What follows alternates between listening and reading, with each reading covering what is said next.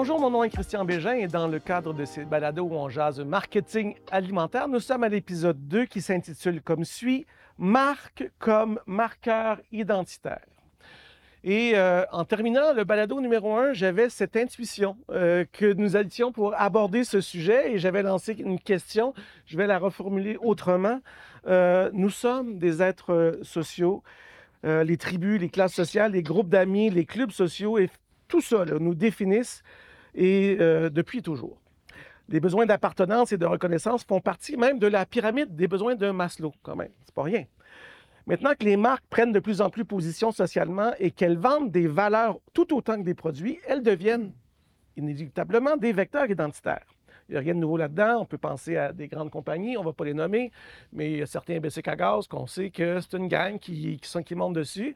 Et il y a certains geeks d'informatique qui ne jurent que par la pomme du péché. Alors, euh, voilà.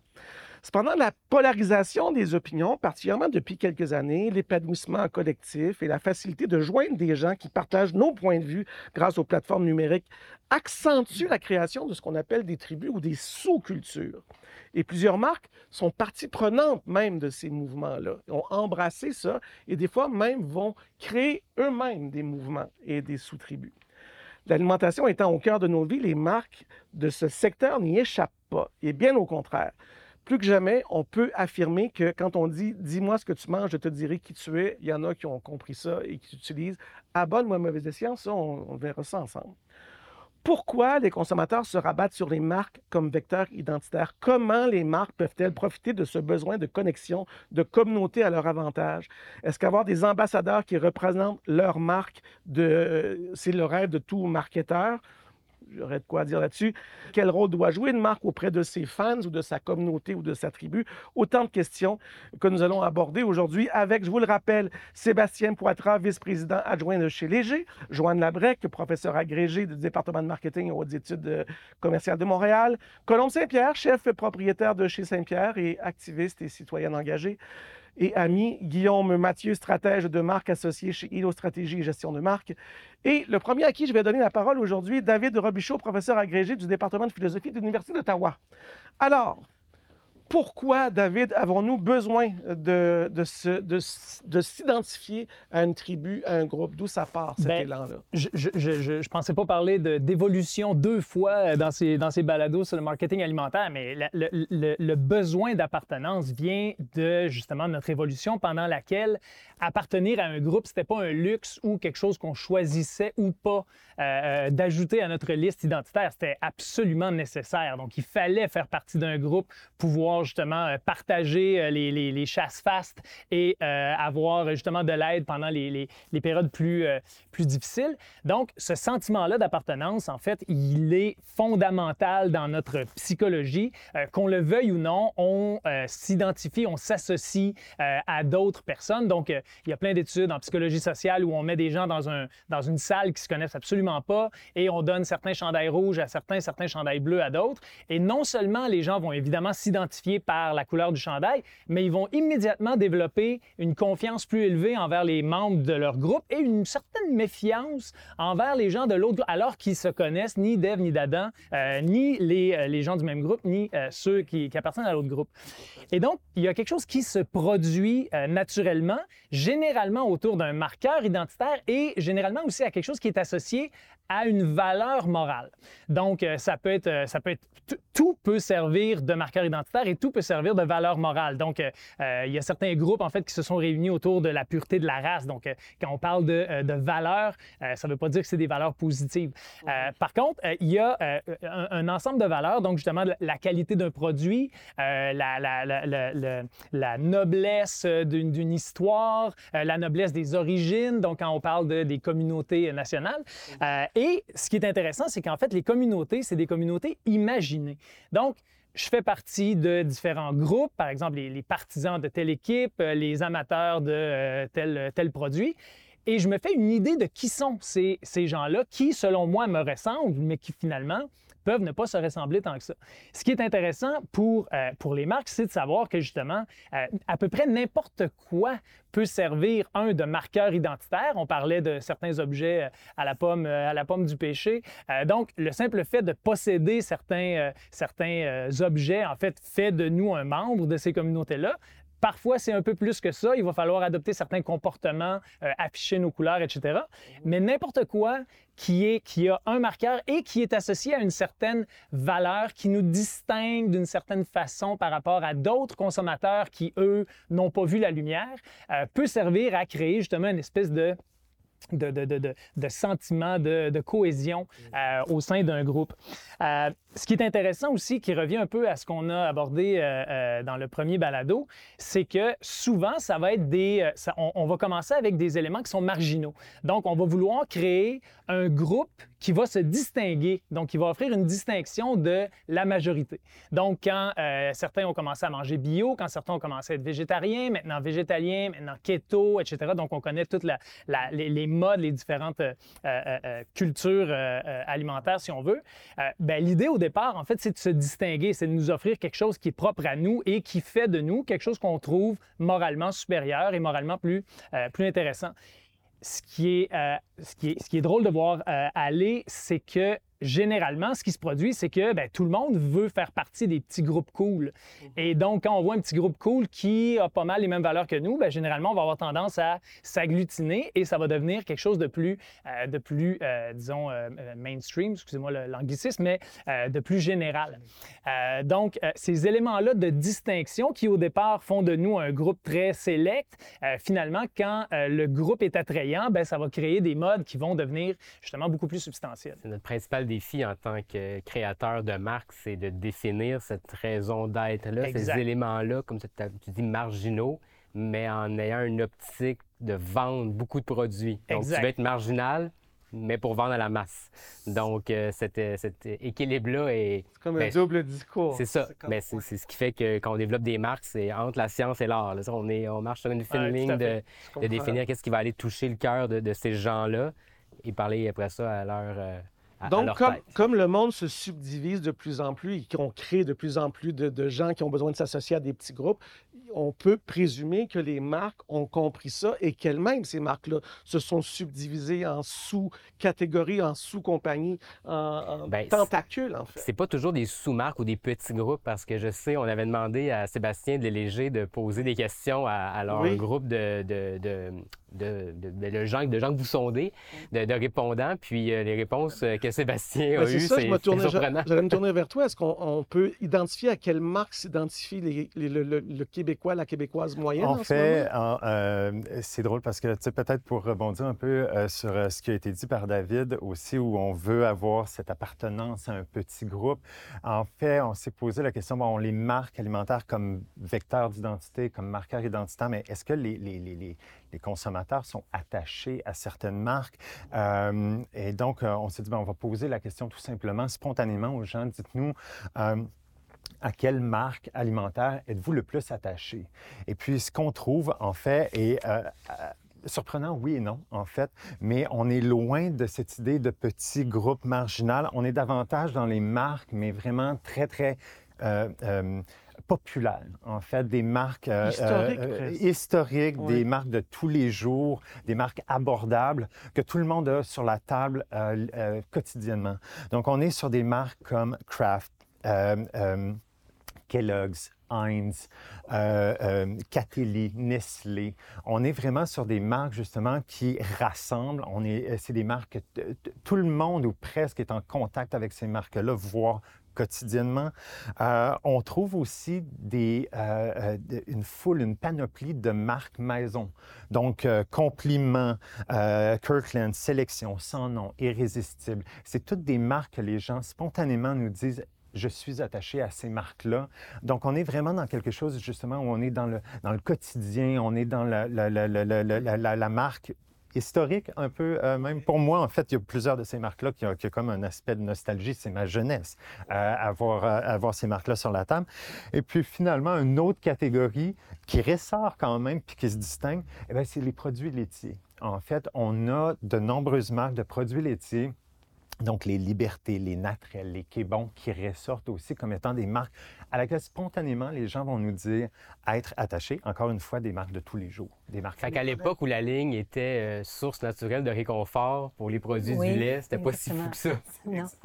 Mais c'est parce que ce que je constate à la lueur de ce que tu nous apprends, c'est que ces compagnies-là je reviens un peu à ce que disait Colombe euh, dans le premier balado, c'est des compagnies qui ont, d'énormes moyens et qui elles-mêmes se déclinent en plein de produits. Kellogg ne fait pas juste des céréales, Nestlé ne fait pas juste des tablettes de chocolat. Euh, c'est des compagnies donc qui se sont démultipliées dans de nombreux produits et qui ont eu des moyens de s'inscrire parce que peut-être que, et là, corrige-moi si je me trompe, mais peut-être que les gens en nommant spontanément Heinz, mettons, c'est peut-être même pas qu'ils l'utilisent à tous les jours, mais c'est parce que c'est un nom qui est inscrit dans leur mémoire, parce que c'est quelque chose qu'on traîne avec nous depuis longtemps.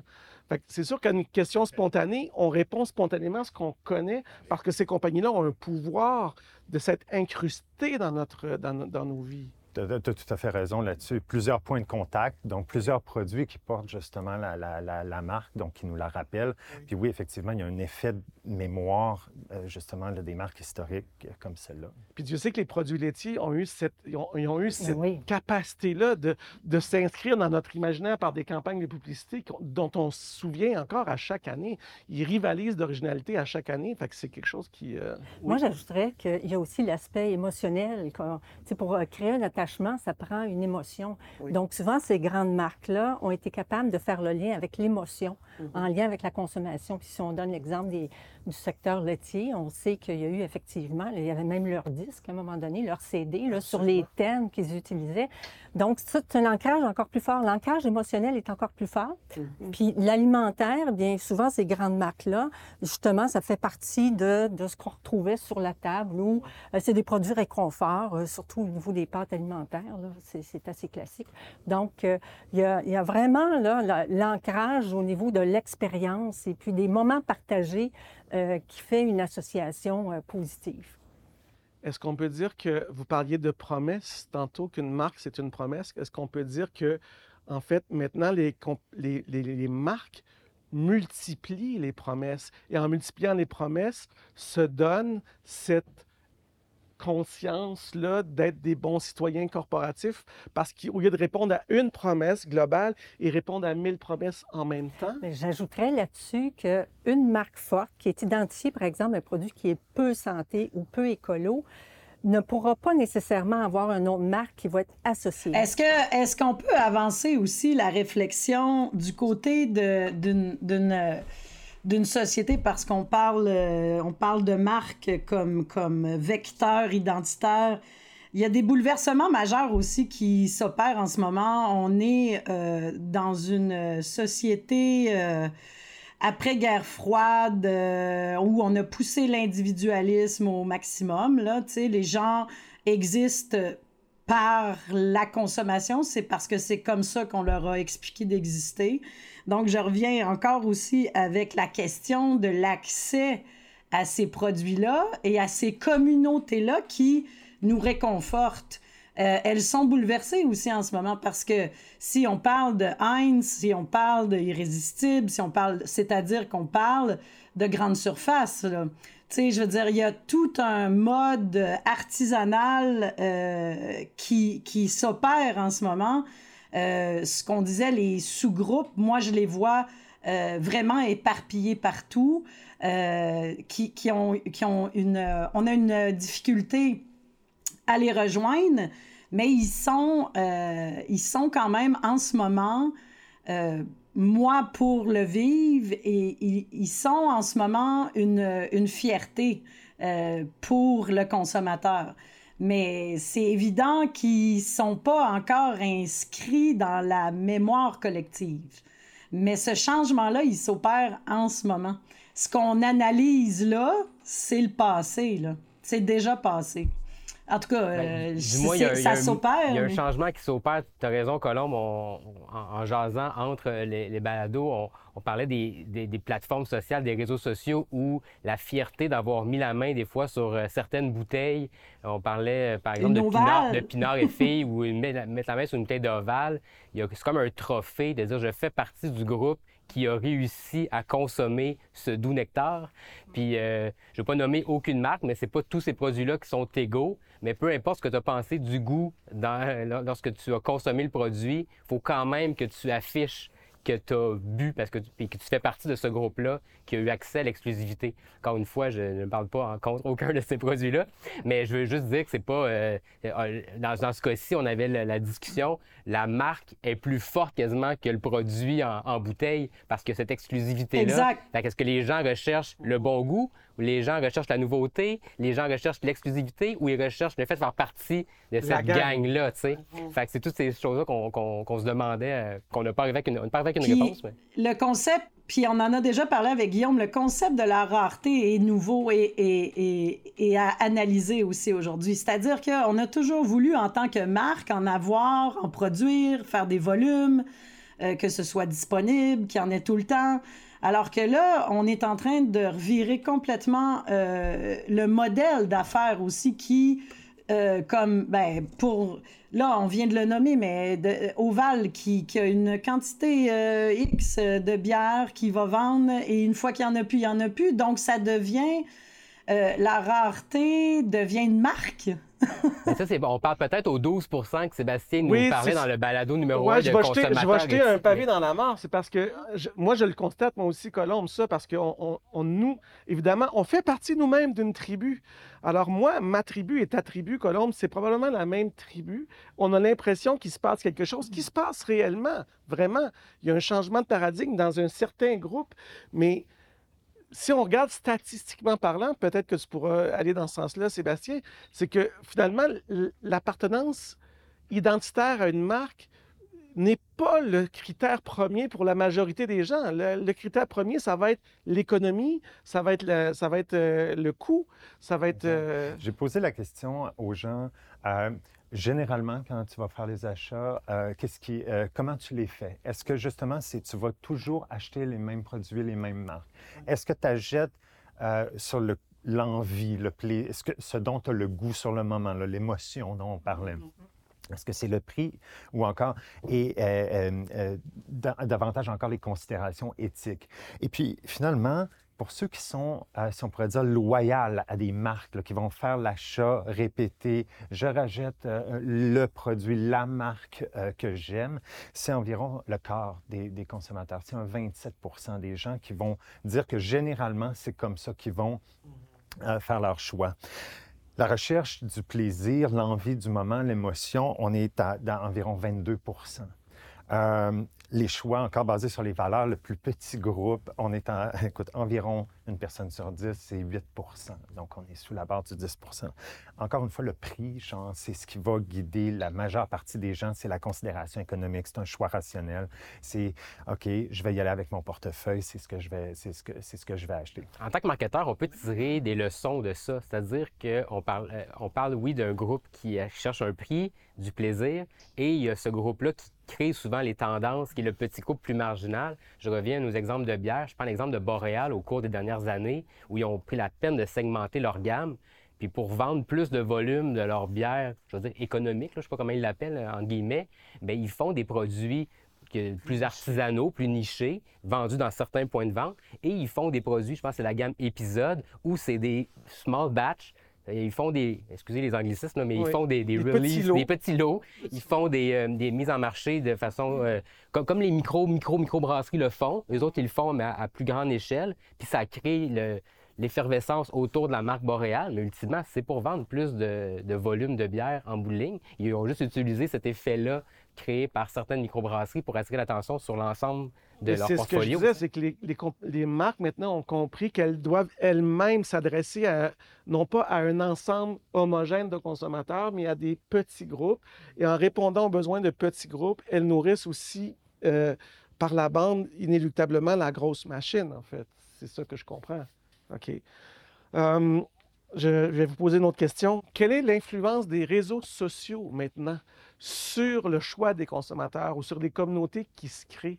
Est-ce que les réseaux sociaux, l'utilisation des réseaux sociaux maintenant ont une incidence dans notre façon d'acheter? c'est incontournable maintenant, les, réseaux sociaux, surtout si vous lancez un nouveau produit. Si vous n'êtes pas sur les, médias sociaux, euh, oubliez euh, le développement de, produits. surtout quand on parle des plus petites entreprises, uh-huh. les produits plus locaux euh, sont des marques qui sont peu connues souvent. Donc, la première étape, c'est de faire connaître son produit et de créer ces micro, je dirais, communautés. Eh bien, ça passe par, par les, les, médias sociaux parce que antérieurement, euh, c'était difficile d'avoir des produits aussi ciblés que d'avoir mm-hmm. un, lot exclusif. Donc, tout ça fait partie de l'échiquier actuel. Avant même de lancer le produit, d'aller chercher de l'information sur les plateformes sociales, de voir les groupes existants, de quoi les gens parlent, qu'est-ce qu'ils recherchent, de s'inspirer de ces éléments-là pour faire de la, du, du R&D, de la recherche et développement, mm-hmm. pour développer des produits pour ces groupes-là.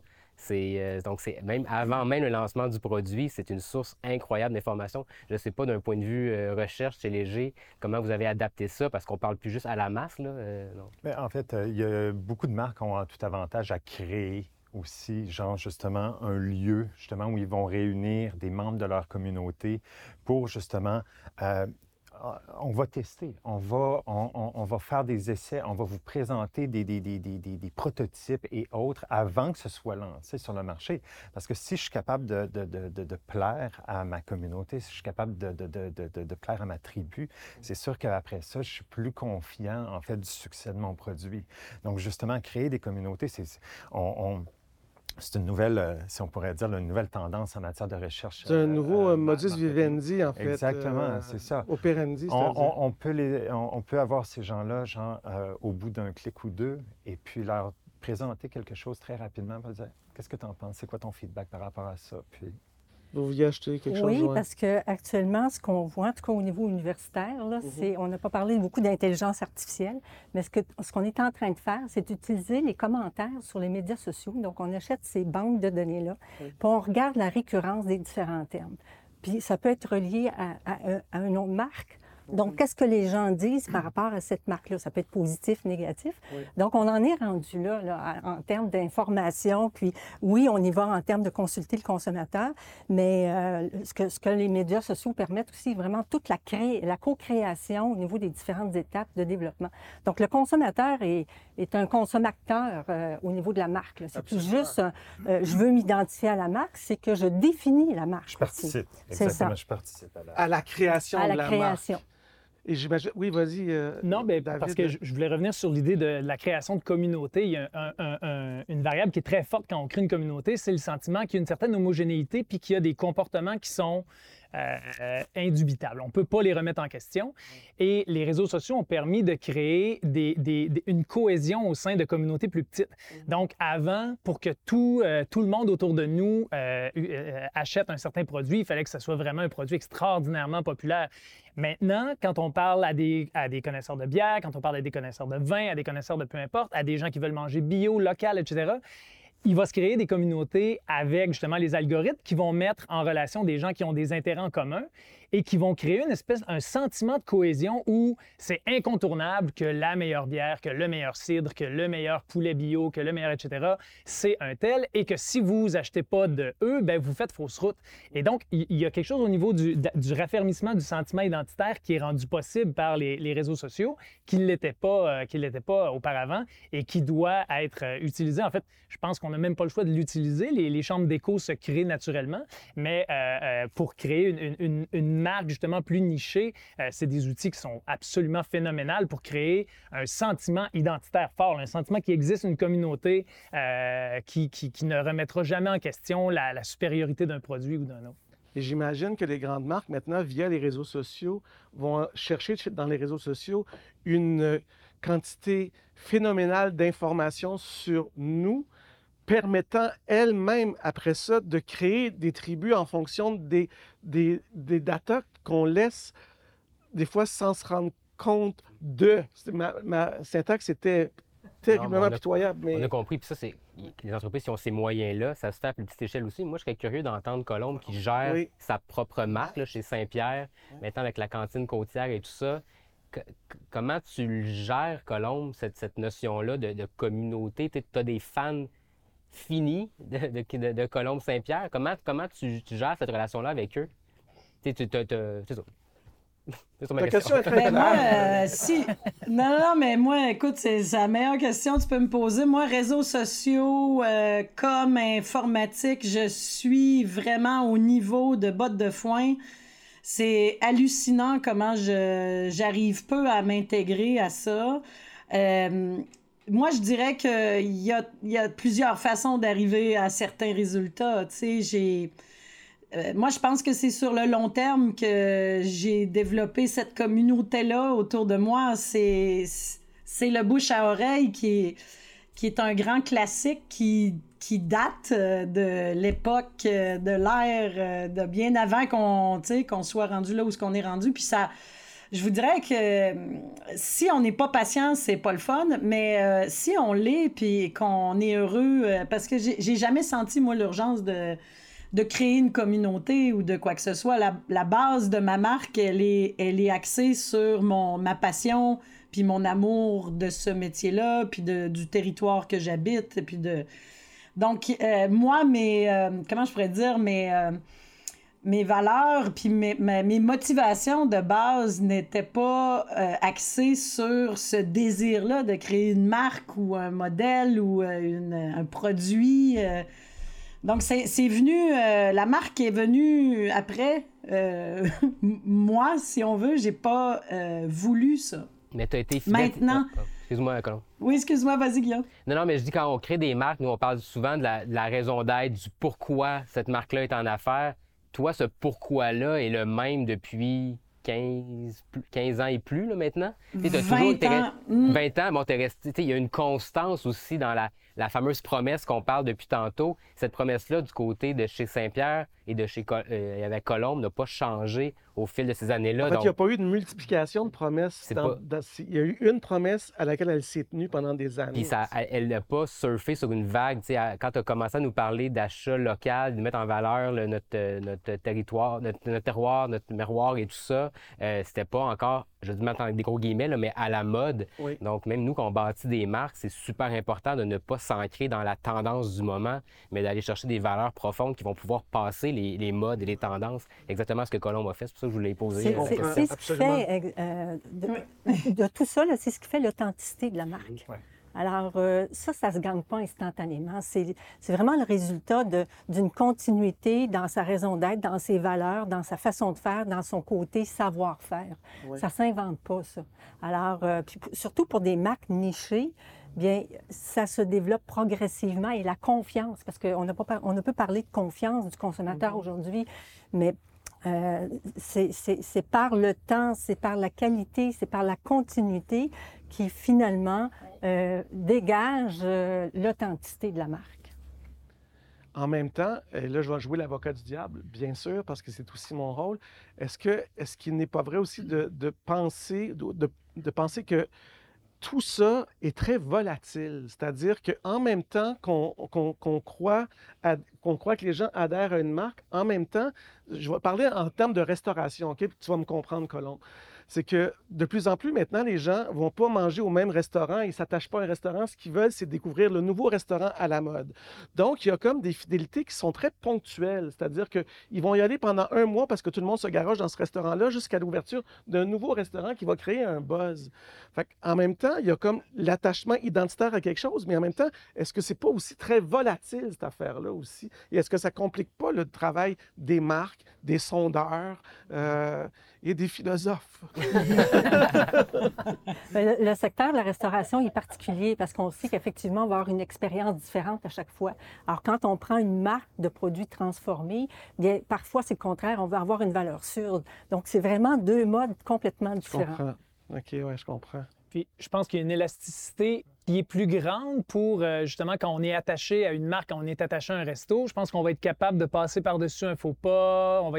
Alors que si c'est un resto où on, va pour la première ou la deuxième fois, ça sera peut-être pas le cas, mais cette élasticité-là a des limites aussi. Mm-hmm. Donc, euh, si l'expérience n'est pas là, même si on a un grand attachement, même si on a eu plusieurs euh, expériences positives, je pense que c'est un des domaines où c'est très difficile. On n'a jamais de garantie, on n'a jamais de, stabilité assurée. Dépendant du type de marque, il y a une responsabilité aussi de la marque envers sa communauté de l'alimenter, de lui offrir des privilèges, de lui offrir des exclusivités, de lui offrir des primeurs sur des nouveaux produits. Donc, il y a des, nouveaux méthodes, des nouvelles méthodes de rétention. de rétention. Puis à partir du moment, où on envoie des marques alimentaires, euh, à l'époque, il n'y avait que dans les caisses de bière, je pense, puis euh, qu'on trouvait des T-shirts ou des, ou des casquettes, où il y a eu les points Pepsi là, à l'époque il y a plusieurs, plusieurs années. Mais je veux dire, aujourd'hui, des gens qui affichent fièrement euh, une sucre d'une marque de kombucha, un T-shirt d'une miellerie, euh, un, hoodie d'une microbrasserie, c'est courant. Là.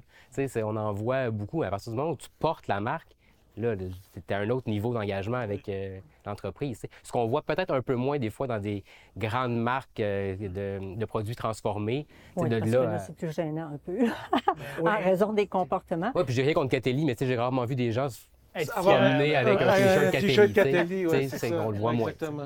Mais je dirais, les programmes de loyauté les, des différentes euh, grandes enseignes euh, contribuent beaucoup à ça parce qu'on est capable d'avoir l'identité du consommateur, d'avoir son profil d'achat. Donc là, on peut faire des stratégies avec les grandes marques. Oui. Puis justement, négocier du positionnement, négocier euh, des promotions, etc.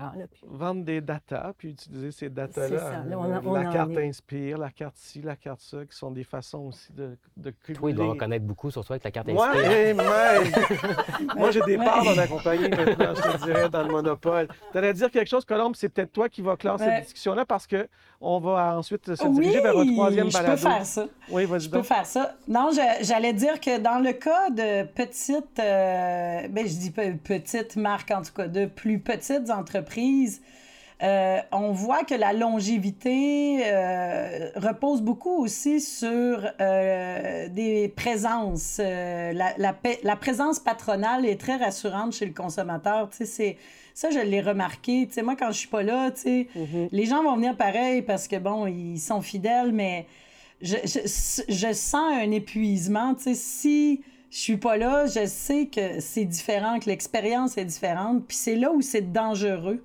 Euh, c'est ce que moi j'ai appris euh, à, mon, à, à, mes dépens, c'est que je suis un peu la marque, tu sais. Fait que je suis le, le, le, produit, puis si je suis pas là, tu deviens un peu... Euh, c'est pour ça que en, en créant finalement les cantines après la pandémie, euh, j'ai fait bien attention à essayer de mettre l'accent sur euh, les valeurs et non pas sur un visage ou sur un...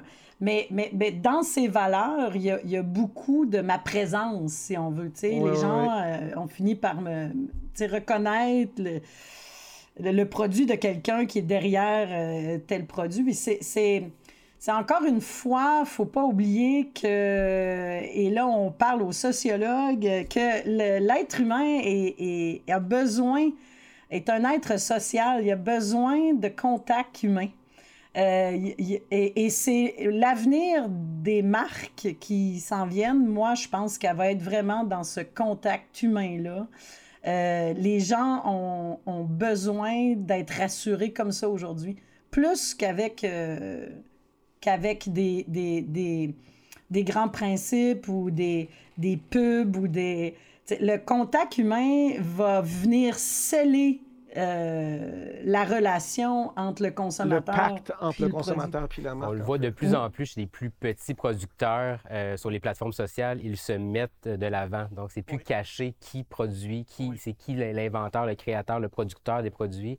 Euh, on entend souvent parler du storytelling et tout ça. Raconter une histoire. C'est plus fake. Là. On est en live sur Instagram puis on parle de tel enjeu de production. Puis le consommateur est, rendu habitué à ça. Il n'y a plus, plus de cachette, ce qu'on ne voit pas chez les plus grands qui essayent de recréer, mais les plus petits, c'est vraiment rendu commun. Mais on le voit même, on le voit dans les grandes, dans les grandes, euh, les grandes surfaces de plus en plus, ils vont mettre la lumière sur les petits producteurs. Ils vont, on sent que le besoin de raconter une marque et de, de, raconter quelque chose qui se passe près de nous.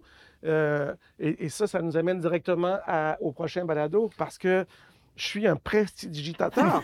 c'est que on va parler exactement de ça. On va parler de de, de, de local, du, phénomène du locavorisme, en fait, ou de, de comment on crée justement un attachement avec ce qui est proche de nous. Euh, et toi, Dieu sait que tu en es l'incarnation, hein, parce qu'effectivement, tu es proche de ton produit, de ton territoire et de mon cœur. Merci infiniment pour ce deuxième balado. J'espère que ceux et celles qui nous écoutent, euh, vous avez euh, eu euh, là l'objet de, de, quelques pistes de réflexion. merci David, Sébastien, Joanne, Guillaume, Colombe. Et on se dit à tout de suite, à très bientôt pour le troisième et dernier balado de cette discussion sur le marketing alimentaire.